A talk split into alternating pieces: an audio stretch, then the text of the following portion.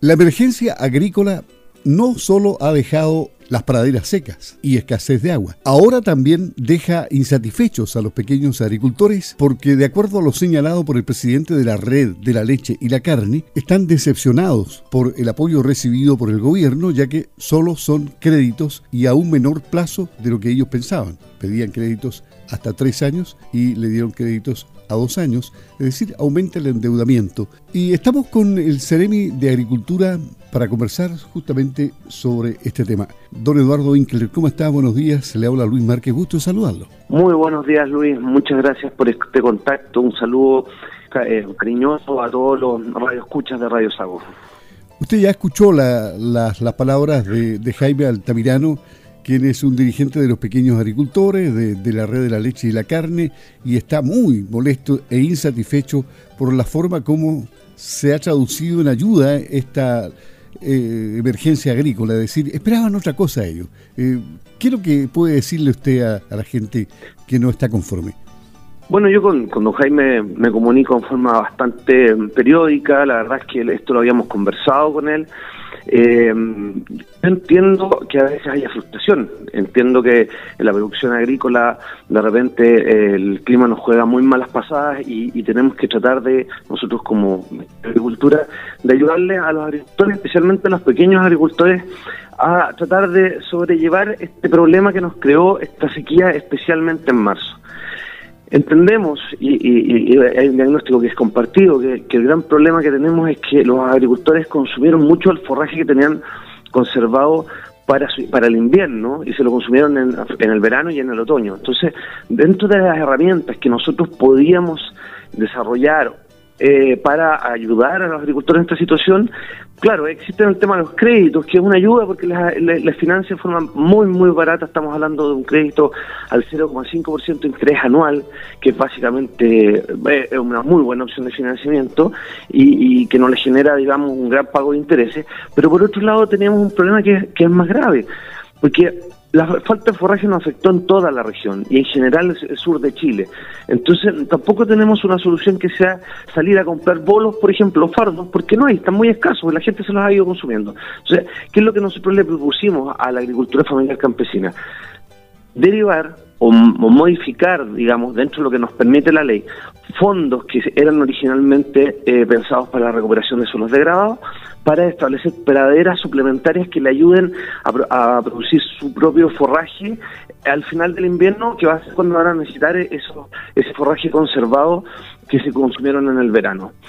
La verdad es que claro, uno, uno puede entender de que, de que eso no es una solución rápida, pero es las, herramientas que por un lado nos permite la ley y por otro lado que le pueda dar una solución eh, a este problema que, que se nos viene encima.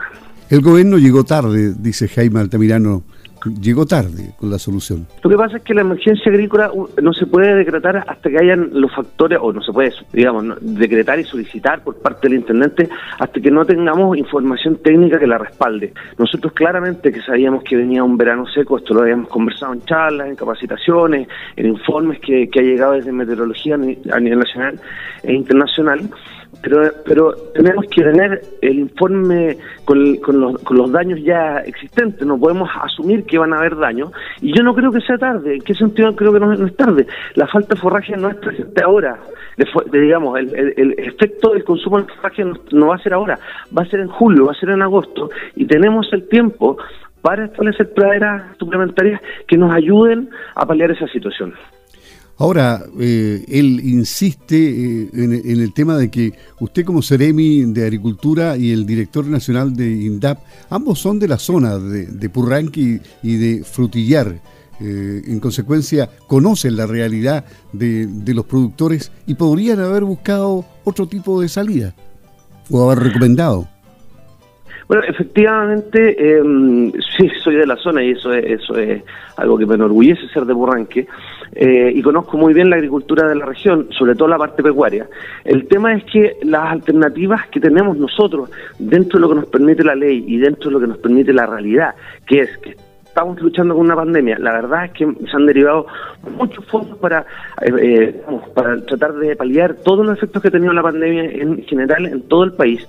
Y por otro lado, tenemos limitaciones físicas, técnicas, como el tema de que hay menos forraje, no, no, existe una disponibilidad, por, ejemplo, de otra región que nos pudiera abastecer de forraje. Entonces nosotros tenemos que trabajar de esta forma para darle a la agricultura herramientas para que ellos puedan ir compensando este déficit de forraje conservado de invierno. Aunque han pasado pocos días a esta altura, ¿usted tiene un catastro del interés que podría existir en los pequeños agricultores para tomar este salvavidas? Si es que se puede llamar así. No, no, no, porque el, proceso todavía está abierto. Entonces, la verdad es que estamos llamando a que la gente postule. Quedan todavía varios días para postular al, al proceso. En los fondos no son pocos. Yo creo que eh, con, con, esos mil millones que se redestinaron para producir eh, praderas suplementarias, podemos paliar bastante la situación. Una vez que esté cerrado el, el proceso de postulaciones, eh, vamos a tener la información, por supuesto, pero ahora todavía están las áreas de cada zona y cada provincia de INDAP trabajando para presentar estos proyectos y llegar al, lo antes posible a establecer estas praderas suplementarias. Usted que recorre la región permanentemente, ¿dónde están los sectores más afectados por este problema? Mire, yo le diría que, eh, bueno, en general la, la zona de la precordillera, la costa, siempre es una zona que se ve bien afectada por el déficit hídrico, pero este año también hubo, hubo déficit, le afectó más a quienes están menos acostumbrados a este déficit. Por ejemplo, la isla de Chiloé.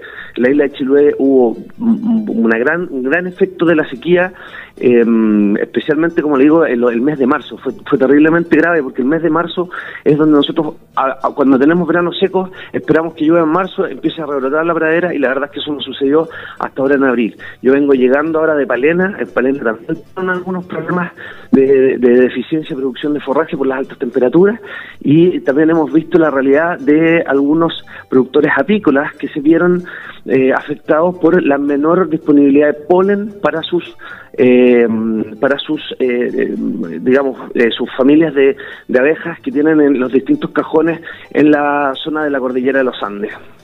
Ahora, en cuestiones permanentes a largo plazo, soluciones a largo plazo, digamos, como establecer eh, proyectos de riego, porque en definitiva hay que regar las praderas para evitar este problema. Eh, ¿Hay presupuesto para eso? Sí, eso ya eh, contamos desde, desde antes de, esta sequía, digamos.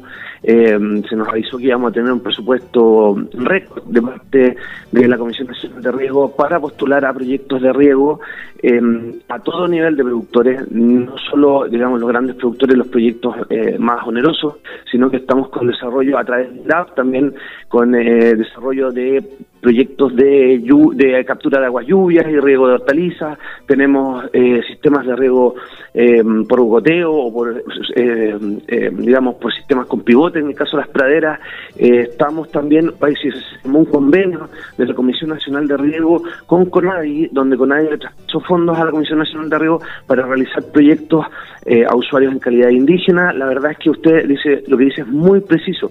Nosotros creemos, estamos convencidos de que el cambio climático, por un tenemos que ayudar a paliarlo, pero por otro lado tenemos que irnos preparando. ¿Y cómo nos vamos preparando? Estableciendo riego. El riego va a ser la clave en la región para el desarrollo de la agricultura del siglo XXI y nosotros como Ministerio de Agricultura, somos uno de, las, los cuatro ministerios que están en el plan de recuperación paso a paso en la parte económica del, del gobierno del presidente Piñera y con estos fondos queremos ayudar a los agricultores a, a prepararse para las próximas sequías que sin duda van a ser más seguidas y más graves. Más allá de las alternativas de riego que usted mencionó, en el norte del país están los atrapanieblas. No es una herramienta que sirva acá porque es mucho más barata. No es una herramienta que se haya mm, implementado o se haya experimentado acá en el sur, porque también hay niebla, ¿no? Por supuesto, tenemos niebla, pero también tenemos que pensar que tenemos una región que tiene grandes ríos. Tenemos unas ollas hidrográficas enormes, la del río Bueno, tenemos el río, eh, toda la olla del río Mollero abarca menos zonas dentro de la provincia de Yanquihue.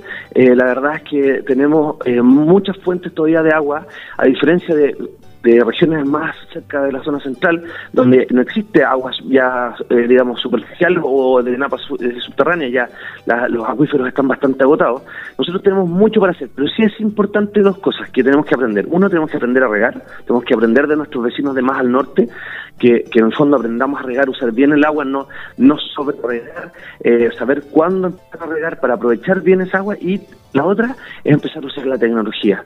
O sea, no podemos estar pensando en sistemas de riego en donde se pierda agua, eh, tenemos que ser lo más eficientemente posible y eso es lo que estamos trabajando hoy en día a través de la Comisión de Riego y con también con capacitaciones a quienes hoy en día entran en este sistema de, de, proyectos de riego, los estamos capacitando para que puedan hacer el mejor uso de las aguas que hoy en día tenemos disponibles y que son, todavía tenemos la suerte de, los grandes ríos y lagos y ollas hidrográficas que nos abastecen. En Campo al Día estamos conversando con el Ceremi de Agricultura, Eduardo Winkler. Lo último, ¿Algún mensaje para los eh, pequeños agricultores que están nerviosos y que piensan igual que Jaime Altamirano respecto a las medidas adoptadas por el gobierno en la emergencia agrícola? Mira, el mensaje desde el punto de vista de, agricultura es eh, contáctense con sus eh, áreas de INDAP, conversen con ellos, ellos están muy conscientes de las necesidades que, que tienen los pequeños agricultores producto de la sequía y producto,